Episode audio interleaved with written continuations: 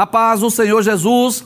Estamos iniciando mais uma aula de profecia e de escatologia bíblica no seu lar e eu quero mais uma vez agradecer por sua audiência, a você que é aluno desse curso de profecia bíblica e acompanha a programação da Rede Brasil pela TV ou pela internet.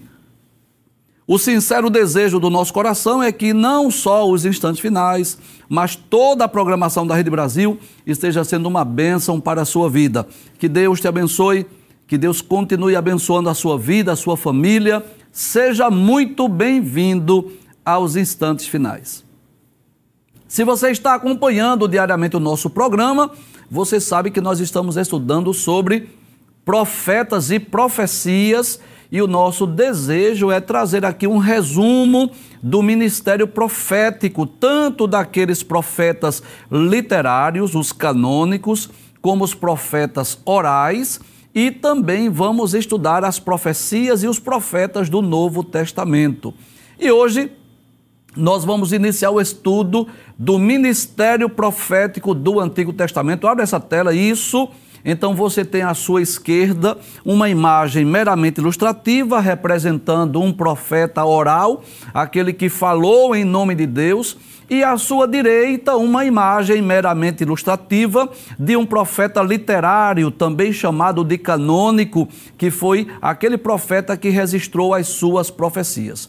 Então hoje, traz a tela, nós traremos algumas informações sobre esse tema, sobre o ministério profético. Nós vamos explicar o que é o ministério, eh, quais os ministérios que nós encontramos na Bíblia por que esse título de ministério profético, né? E eu gostaria de lembrar que hoje, mais do que nos demais programas, hoje com exclusividade, nós vamos precisar que você esteja aí com a sua Bíblia. Hoje esse programa está diferente. Nós não vamos colocar o texto aí na sua tela, porque temos muitas referências bíblicas e também temos informações históricas. Então hoje nós vamos precisar Pegue aí a sua Bíblia na sua estante. Eu vou esperar um pouquinho para que você pegue a sua Bíblia, para que você possa acompanhar este programa. E eu quero lembrar que esse programa introdutório sobre o ministério profético do Antigo Testamento, ele é de suma importância para nós entendermos sobre os demais programas que nós vamos estudar. Então hoje nós vamos definir o que é o ministério, a, a importância desse ministério profético do Antigo Testamento para depois nós darmos é, continuidade ao estudo da vida e dos profetas e de suas profecias que estão registradas nas páginas do Antigo Testamento. Pode passar a tela, por gentileza? Então, primeiro nós gostaríamos de definir o que é a palavra ministério. Eu posso dizer que ministério é o mesmo que um ofício, um cargo, uma função ou um serviço religioso. E a Bíblia menciona diversos ministérios, tanto no Antigo como no Novo Testamento. Mas antes de nós lermos as referências, eu gostaria de trazer aqui algumas informações importantes. Traz a tela, por favor.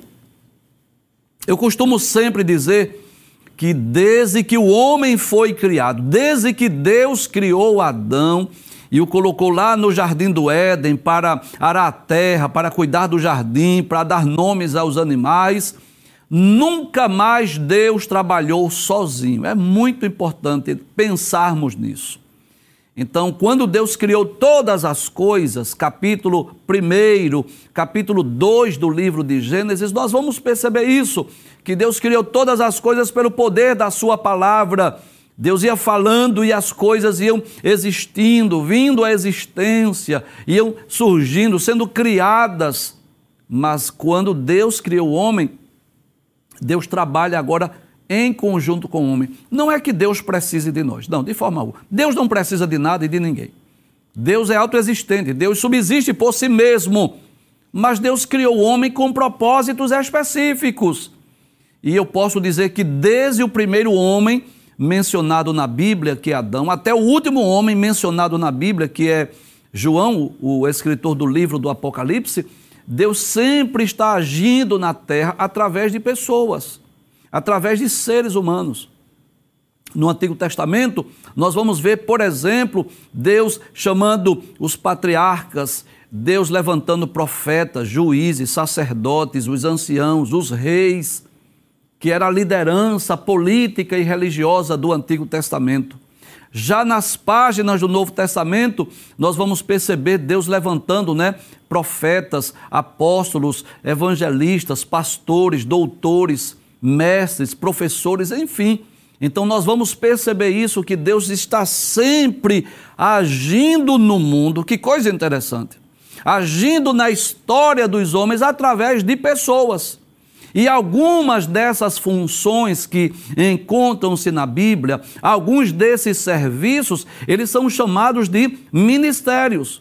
Então, quando você lê a palavra ministério, você vai pensar em quê? Num ofício, numa função, num cargo que alguém, um grupo de pessoas exerceu, claro, levantado por Deus.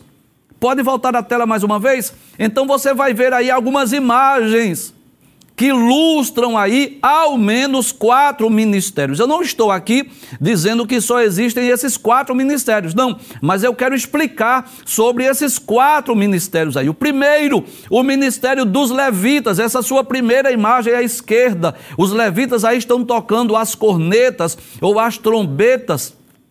E quem eram os levitas? Eram descendentes da tribo de Levi e que eram responsáveis pelo culto pela adoração a Deus. Eram eles, por exemplo, traz a tela assim, eram eles, por exemplo, que eram responsáveis pelo tabernáculo, em montar o tabernáculo, desmontar. Eram eles os responsáveis, por exemplo, de organizar o culto ao Senhor. E lá no primeiro livro das crônicas, é importante que você esteja com a sua Bíblia. Primeiro livro das crônicas, capítulo de número 6 versículos de número 31 e 32, vai falar desse serviço ou desse ofício, desse ministério dos levitas. É, primeiro livro das Crônicas, capítulo de número 6, versículos 31 e 32, diz assim.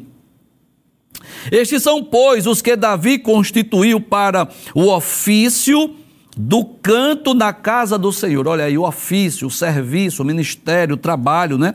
Depois que a arca teve repouso e ministravam diante do tabernáculo da tenda da congregação com cantares, até que Salomão edificou a casa do Senhor em Jerusalém e estiveram, segundo o seu costume, no seu ministério. Então, de quem é esse ministério aqui que o texto fala? O ministério dos levitas, que eram da tribo de Levi que eram também aqueles que assessoravam o serviço do culto, da adoração a Deus, que ministravam lá no tabernáculo, que posteriormente ministraram lá no templo. Então eram pessoas que faziam parte da liderança religiosa de Israel. Aqueles levitas eram homens responsáveis pelo culto, pelo louvor, pela adoração a Deus no Antigo Testamento.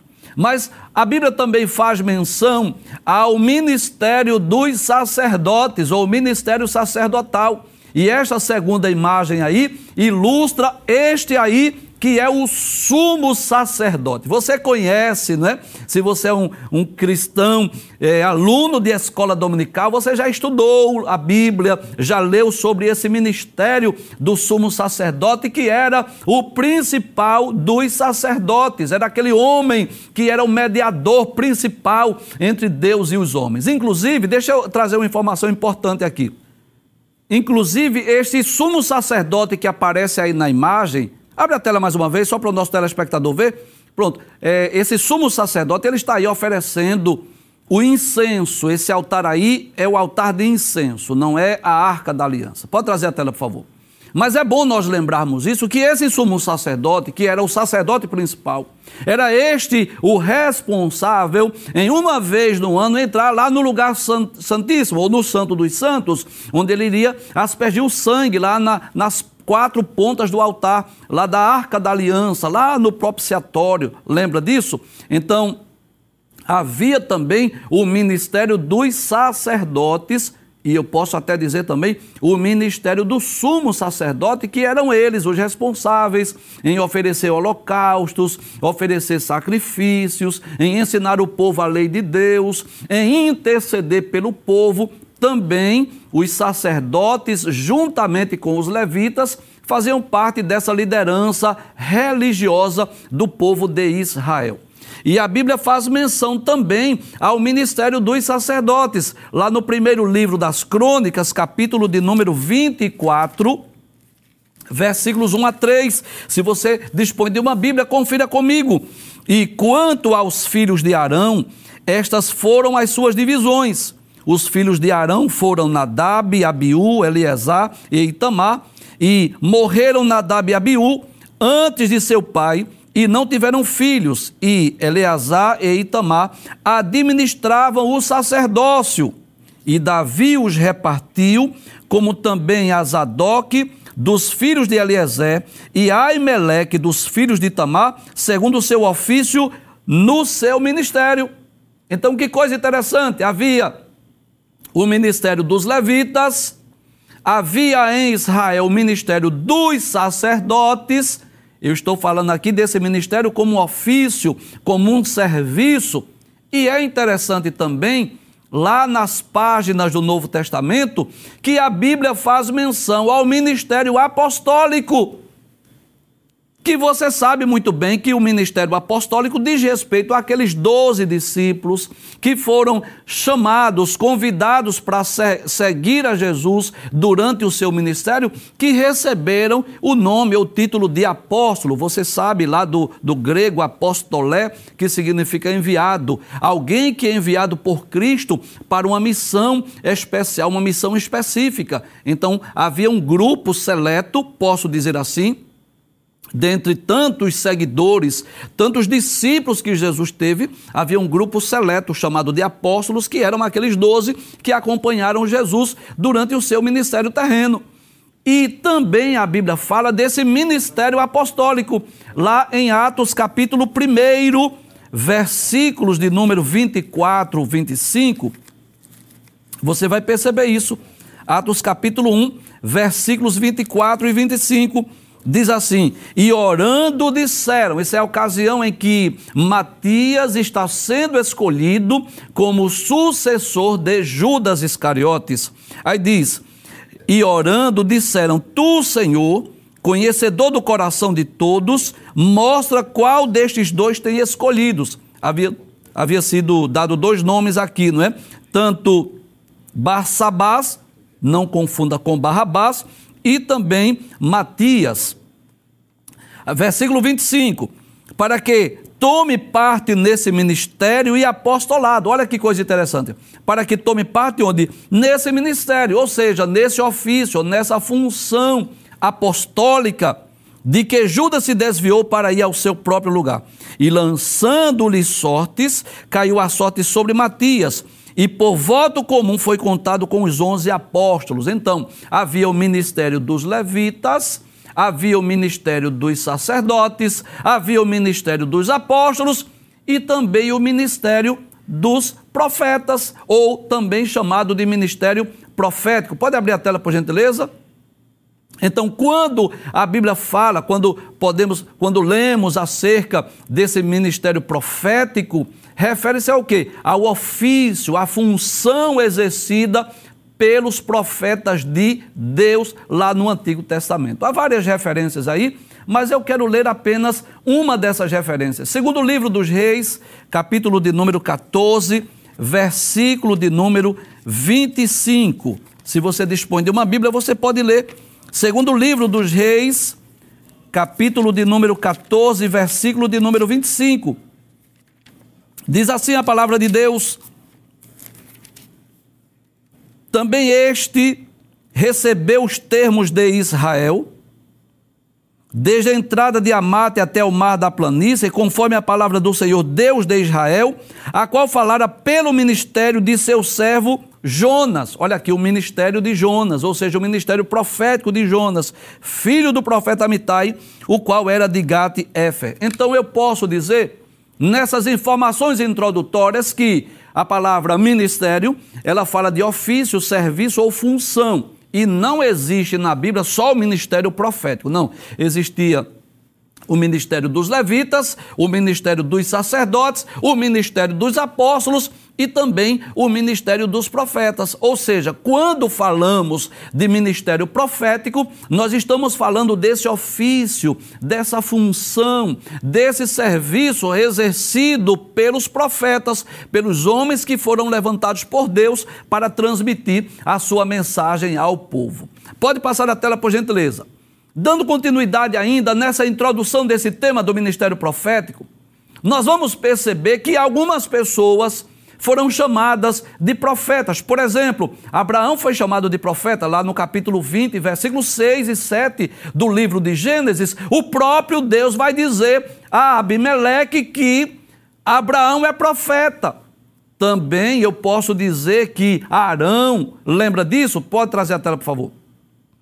Arão foi chamado de profeta. Na ocasião que Deus escolhe Moisés para Moisés ir falar com Faraó, que, que Moisés se sentiu indigno, que Moisés disse: Eu não sei falar, eu não sou um homem eloquente. Aí Deus disse a Moisés que ele iria juntamente com Arão, e é como se Moisés fosse o próprio Deus e Arão fosse o seu profeta. Então eu posso dizer que também Arão foi chamado de profeta. Alguns profetas na Bíblia, eles são anônimos. Alguns homens de Deus foram levantados por Deus para transmitir a mensagem. A Bíblia não diz o seu nome.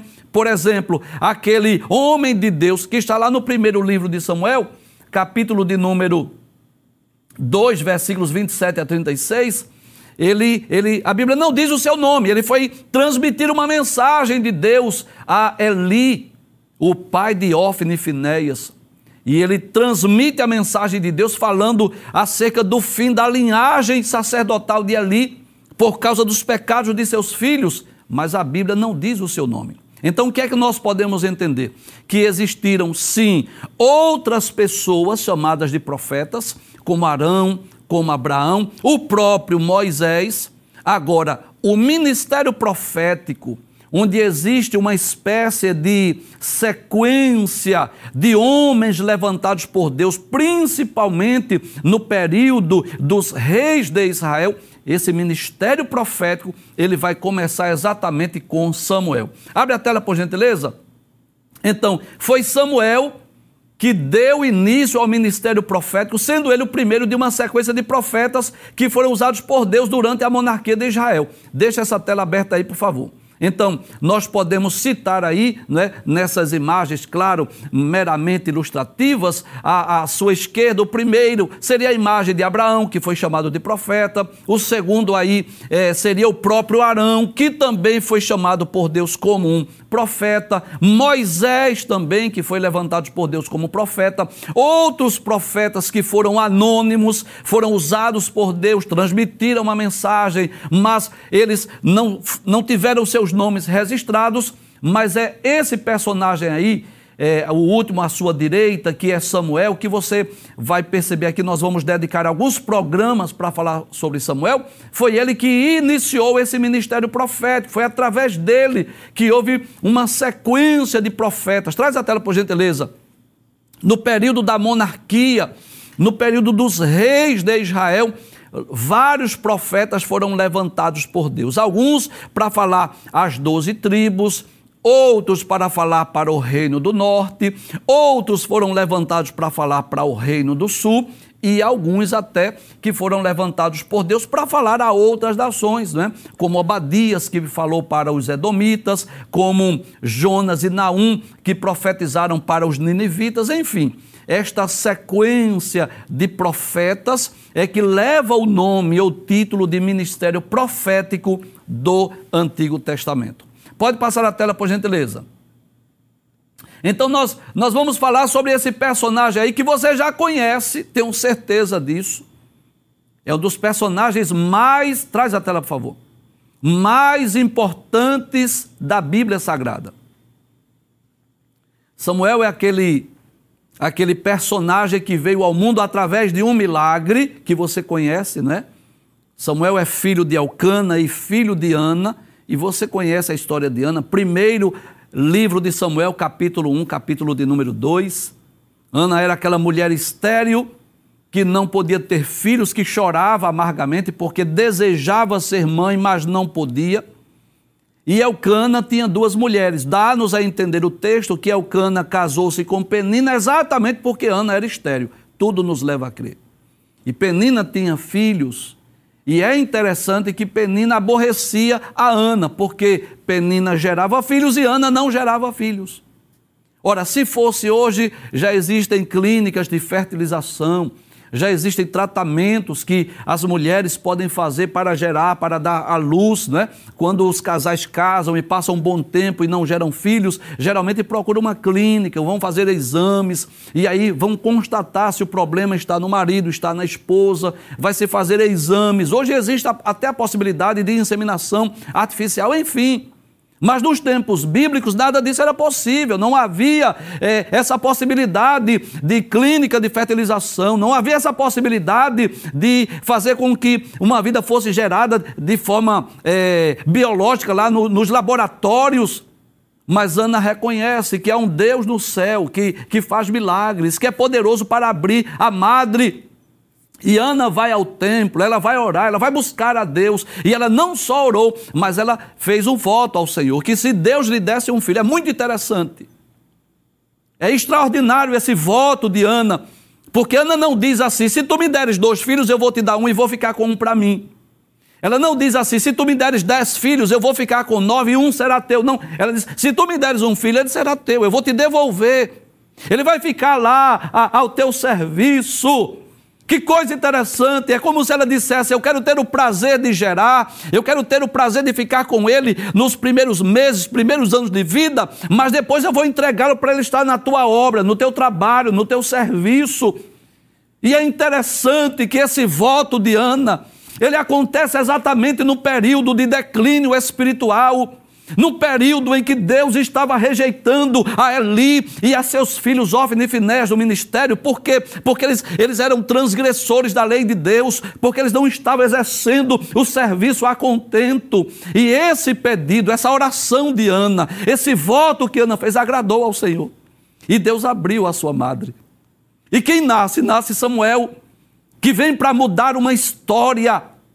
Samuel nasceu no período dos juízes e eu posso dizer que ele viveu essa transição. Samuel foi o, o último dos juízes, mas ele também foi aquele homem responsável, usado por Deus, não apenas para falar em nome de Deus, mas também para ungir os dois primeiros reis de Israel. Samuel teve esse privilégio de ungir a Saul e de ungir a Davi, mas não só isso. Samuel ele foi juiz, Samuel foi profeta e Samuel exerceu ministério também sacerdotal. É muito interessante isso porque Samuel, ele foi mediador entre Deus e os homens de duas formas diferentes. É claro que ele não foi o único. Eu poderia falar de Ezequiel, eu poderia falar de, de Jeremias, que também foram profetas e sacerdotes, mas isso não era comum. Geralmente, ou a pessoa pertencia ao ministério profético ou ao ministério sacerdotal, que há uma diferença interessante aí que eu quero dizer para você. Para fazer parte do ministério sacerdotal, era devido à sua linhagem, era da tribo de Levi, da família de Arão. Para ser sacerdote, então a pessoa, os homens, né, que nasciam lá da família de, de, da tribo de Levi, da família de Arão, eles já eram automaticamente sacerdotes, porque era, era de linhagem, era por nascimento, era por tribo, por descendência. Profeta não. O profeta poderia ser de qualquer tribo. E é interessante isso que esses dois, esses dois ministérios, ou essas duas funções, tanto de profeta como sacerdotes, eles eram mediadores entre Deus e os homens. A diferença é que o profeta ouvia a Deus e transmitia a mensagem de Deus aos homens, enquanto que o sacerdote ouvia os homens e orava a Deus, intercedia aos homens, é, intercedia pelos homens a Deus. E eu posso dizer que Samuel, ele teve esse privilégio, né? De vir ao mundo de uma forma sobrenatural, através de um milagre. Deus abriu a madre de Ana, Deus ouviu a oração de Ana, Deus ouviu quando ela fez o voto. Mas ele também foi levado né, para servir a Deus lá em Siló, juntamente com Eli. Aprendeu o ofício, glória a Deus, aprendeu a função sacerdotal. Não sabia que, não sabia Ana que ela estava entregando aquele que seria o último dos juízes, aquele que viveria na, no período da transição da monarquia, é, da teocracia, do período dos juízes para a monarquia em Israel. Não sabia Ana que ela estava levando um, um menino, um garoto, um filho, para entregá-lo ao sacerdote, para servir ao Senhor, que ele iria ser um dos personagens mais importantes da história dos hebreus, da história do povo de Israel. E Samuel foi esse homem poderosamente usado por Deus, onde através dele Deus fez milagres, através dele Deus deu livramentos, e ele tanto exerce o ministério profético, porque ele falou em nome de Deus, ele exerce o ministério sacerdotal, porque ele também ofereceu holocaustos, ofereceu sacrifícios. Samuel também foi o último dos juízes e marcou a história bíblica. Traz a tela, por gentileza. Aí nós vamos dizer que Samuel foi um dos maiores líderes do povo de Israel, né? Como juiz, como profeta e como sacerdote. Só não foi rei, mas ungiu os dois reis. Veja que coisa interessante. Eu vou repetir essa frase. Ele foi juiz, ele foi profeta, ele foi sacerdote, só não foi rei, mas chegou a ungir os dois primeiros reis de Israel, né? Então foi o último e o mais importante dos juízes. Inclusive, Traz a tela, por favor. Você, você percebe isso no livro dos juízes? Que é uma espécie de um ciclo vicioso. Lendo o livro dos juízes, você vai perceber isso: que os filhos de Israel tornavam a fazer o que parecia mal aos olhos do Senhor. Aí Deus os entregava na mão dos inimigos. Aí o povo se arrependia, orava a Deus. Aí Deus levantava um juiz. Só que quando o juiz morria, o povo tornava a fazer mal o que parecia aos olhos do Senhor. Aí Deus entregava na mão de nações estrangeiras. Aí eles oravam a Deus. Aí Deus levantava outro juiz e assim ia ocorrendo o que nós chamamos de ciclo vicioso no livro dos juízes. Um período de aproximadamente 400 anos e Deus levantou aproximadamente 14 juízes. E Samuel foi o último desses juízes, né? Que foi levantado por Deus. Porque você sabe que depois da morte de Josué, Deus não designou ninguém para substituir Josué. Moisés conduz o povo até a terra de Canaã. Josué conquista a terra de Canaã e distribui as doze tribos, a terra para as tribos, mas depois Josué morre, Deus não levanta sucessores. E é aí que vem esse período dos juízes. E Samuel ele não foi apenas um dos juízes, ele foi o último dos juízes e o mais importante de todos, devido à importância que ele realizou na história do povo de Israel. Volta a tela mais uma vez.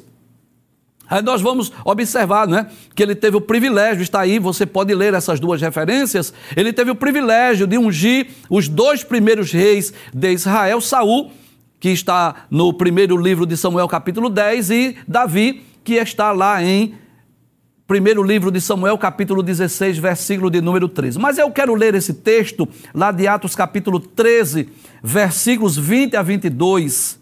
Atos dos Apóstolos, capítulo 13, versículos 20 a 22. É o discurso de Paulo na sinagoga de Antioquia da Psídia. Aí Paulo vai dizer assim: E depois disto, por quase 450 anos, lhes deu juízes até o profeta Samuel. Olha, tá vendo?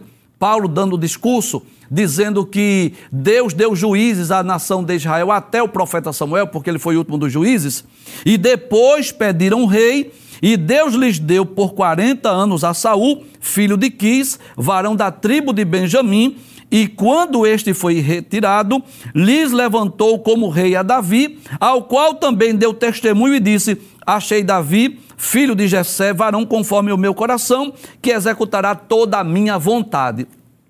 Embora Paulo não esteja dizendo aqui que foi Samuel que ungiu a Saul e a Davi, mas a história bíblica nos mostra isso. Pode abrir a tela, por gentileza.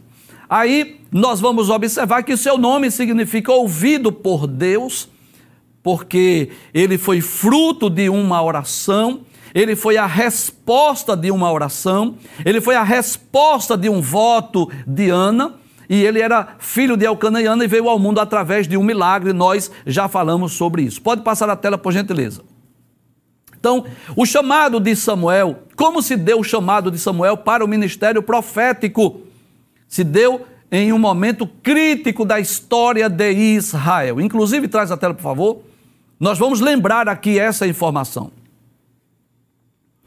Que a, a maioria dos profetas, se não todos, a maioria dos profetas, eles foram levantados exatamente no, no momento crítico, no momento de abandono da fé, no momento em que o povo de Israel estava transgredindo a lei de Deus muitas vezes sendo levados pela idolatria, adorando a ídolos, adorando a imagens.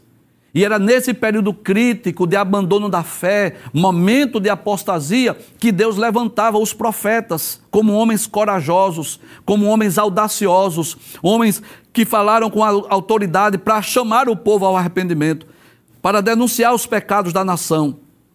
Então eu posso dizer que com Samuel não foi diferente. Ele foi levantado exatamente nesse momento crítico.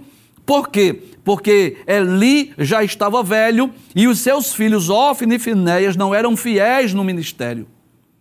Quando as pessoas, os hebreus, iam levar as suas ofertas para o Senhor, eles colocavam lá o, o garfo lá, tiravam o melhor para si.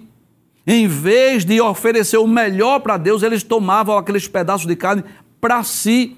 Além disso, se deitava com as mulheres, é? cometendo pecados de ordem sexual na porta da tenda lá da congregação. Então eu posso dizer que Ofni e Finés foram rejeitados por Deus. E é exatamente nesse momento crítico da história de Israel que Deus levanta Samuel para exercer esse ofício né, de juiz, de profeta e também de sacerdote. Volta a tela, por gentileza. Aí ele foi levantado num período crítico da história de Israel. Embora os israelitas já estivessem ocupando a terra prometida, olha que coisa interessante. Eles já haviam conquistado a terra, mas a vida espiritual do povo estava em declínio. Nós vamos perceber isso lá no primeiro livro de Samuel, capítulo de número 3, versículo 1. Eles já tinham conquistado a terra. Traz a tela, por favor. O que era que Deus esperava do seu povo? Que ao conquistarem a terra de Canaã, que o povo vivesse em fidelidade, em obediência, guardasse a lei, os mandamentos.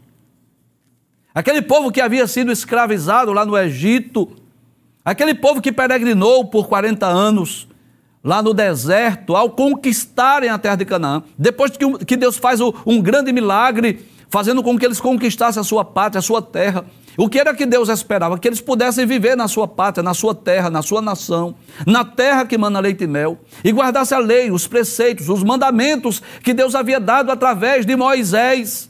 Mas, infelizmente, esse período foi um, um momento muito difícil. Já falei aqui sobre o período dos juízes, esse período de altos e baixos, esse período de um ciclo vicioso onde muitas vezes o povo de Israel adorou a outros deuses, outros ídolos, foram entregues a outras nações por causa da sua rebelião.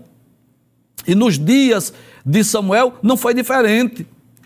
Capítulo 3 do primeiro livro de Samuel, versículo 1 diz: E o jovem Samuel servia ao Senhor perante Eli, e a palavra do Senhor era de muita valia naqueles dias, não havia visão manifesta. Ou seja, era um período de declínio espiritual. Veja que o texto diz aqui que a palavra do Senhor era de muita valia. É como se a palavra de Deus, é como se as profecias, o ministério profético, os profetas estivessem em extinção. Era de muita valia. E não havia visão manifesta. A espiritualidade, o nível de espiritualidade do povo estava lá embaixo. Abre a tela, por gentileza. Nós vamos observar, por exemplo, no capítulo 7, versículo 3, que diz assim: Então falou Samuel a toda a casa de Israel, dizendo: Pode trazer a tela, por favor. Se com todo o coração vos converteres ao Senhor, tirai dentre vós os deuses estranhos. Olha aqui. O povo estava entregue à idolatria quando Samuel é chamado para o ministério profético e sacerdotal. Diz assim: Samuel falando: Se com todo o coração vos converterdes ao Senhor, tirai dentre vós os deuses estranhos e os astarotes. Olha que coisa interessante. No próximo programa nós vamos falar quem era Astarote, quem era Baal. Nós vamos falar que Samuel, uma das principais funções de Samuel foi chamar o povo ao arrependimento. Eu vou explicar melhor esse texto. Aí ele diz: Tirai dentre vós os deuses estranhos e os astarotes, e preparai o vosso coração ao Senhor, e servi a Ele só, e vos livrará das mãos dos filisteus. Então era esse período de declínio espiritual, de crise política, social, que Samuel foi levantado. Além dos pecados dos filhos de Eli, os filisteus estavam prevalecendo sobre o povo de Israel. E por quê? Porque eles estavam entregues à idolatria. A arca do, do, da aliança havia sido levada pelos filisteus. Nesse momento trágico, difícil, que Deus levanta Samuel. E eu posso dizer isso, né? Que Samuel, ele é levantado por Deus exatamente como uma resposta, como uma solução como homem a quem Deus confia de entregar esse ministério tão importante de profeta, de sacerdote, para que ele pudesse realmente trazer o, o povo de Deus para perto de Deus, chamá-los ao arrependimento. Pode abrir a tela, por gentileza. Aí nós vamos dizer ainda que Eli era o sumo sacerdote, mas ele falhou em ensinar e corrigir seus filhos sobre o temor de Deus. Eli não foi um grande pai. Traz a tela, por favor. Eli não corrigiu os seus filhos, não disciplinou os seus filhos. Ófine e Finéias, que eu já falei sobre os pecados desses, desses dois sacerdotes, que estavam roubando aquelas ofertas que era para o Senhor, tirando o melhor para si, que estavam cometendo pecados de ordem sexual lá às portas da tenda, e claro, como liderança religiosa de Israel, isso trouxe sequelas, prejuízos para a nação. Mas Deus tem alguém preparado para levantar nesse momento de crise, nesse momento onde a palavra de Deus era de grande valia, nesse momento onde o, os filhos de Israel estavam adorando a outros ídolos, onde não havia visão manifesta, Deus levanta um homem com o intuito de trazer a nação para perto de Deus. Pode passar a tela, por gentileza. Aí nós vamos concluir hoje o programa, porque é só uma introdução. Eu ainda vou falar sobre Samuel durante esta semana. É só para entender a importância do ministério profético e que momento da história de Israel surge esse ministério profético. Como se deu? Aí foi desse período de declínio espiritual que Deus anunciou ali que havia rejeitado a ele e a sua família para exercer o sacerdócio ou o serviço, ou o ministério sacerdotal. Esse texto do primeiro livro de Samuel, capítulo 2, versículo 27, você vai perceber isso, é um profeta anônimo que Deus se utiliza para entregar a mensagem a Eli, para dizer a Eli que ele havia sido rejeitado, que Deus levantaria outro sacerdote. E Deus também fala com o jovem Samuel. Você conhece essa história? Pode trazer a tela. Em que Samuel, quando vai deitar-se, ainda garoto, ainda muito jovem, e ouviu a voz de Deus dizendo assim: Samuel, Samuel. E Samuel pensou que era Eli. E vai três vezes lá em Eli o Senhor me chamou disse: Não, vai te deitar. Ele volta, segunda vez, da terceira vez. Aí ali entendeu: é Deus. É Deus que quer falar com o garoto, é Deus que quer falar com o menino. E quando Samuel volta pela terceira vez, aí ele diz assim: Quando ouvires a voz, tu diz assim: Fala, Senhor, que o teu servo ouve. E o que Deus havia falado a Eli, através de um profeta anônimo, Deus fala agora com Samuel. Porque Deus tem a pessoa certa no momento certo. No momento de crise, no momento de apostasia, no momento de abandono da fé, Deus tem alguém preparado para usá-lo naquele momento. E, e, e eu posso dizer que Samuel foi esse homem que foi que veio ao mundo através de um milagre, que foi criado ali com Eli, mas que não aprendeu as práticas idólatras e morais do povo e nem dos filhos de Eli. Samuel não se deixou corromper. Samuel não se deixou ser influenciado por Ofne e Finéias. Mas ele veio para fazer a diferença. E é isso que Deus espera de nós, que nós possamos fazer a diferença nesse mundo mal, nesse mundo cruel que nós vivemos. Deus conta com cada um de nós.